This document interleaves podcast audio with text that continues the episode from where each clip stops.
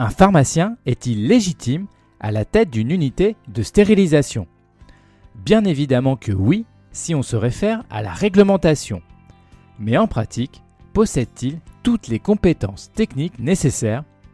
Je vous propose d'aborder ce sujet dans cette nouvelle chronique Pharmacien à l'hôpital.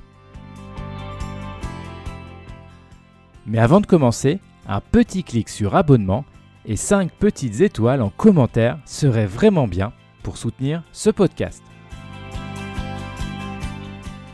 Autant le dire d'entrée de jeu, oui, le pharmacien est légitime dans une unité de stérilisation afin d'assurer la qualité du process de mise à disposition du matériel stérile.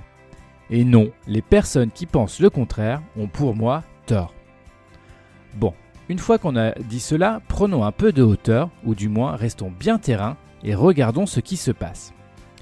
La stérilisation est un service carrefour entre plusieurs compétences.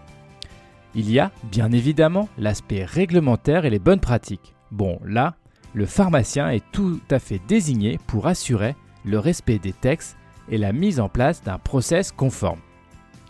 Mais en stérilisation, on parle également beaucoup de matériel même si, avec le temps, le nom et l'utilisation de l'instrumentation s'apprennent, cela reste quand même assez éloigné de la formation de base.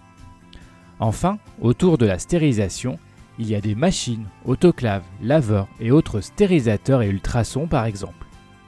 Cette fois, on est bien loin de la compétence attendue quand on parle de technique machine. Faudrait-il pas alors répartir la responsabilité des unités de stérilisation entre plusieurs professionnels spécifiques. Une sorte de trinôme composé d'un pharmacien, d'un soignant de bloc maîtrisant l'instrumentation et d'un biomédical. Cela permettrait au moins de répartir les tâches et confier à chacun son domaine de compétence.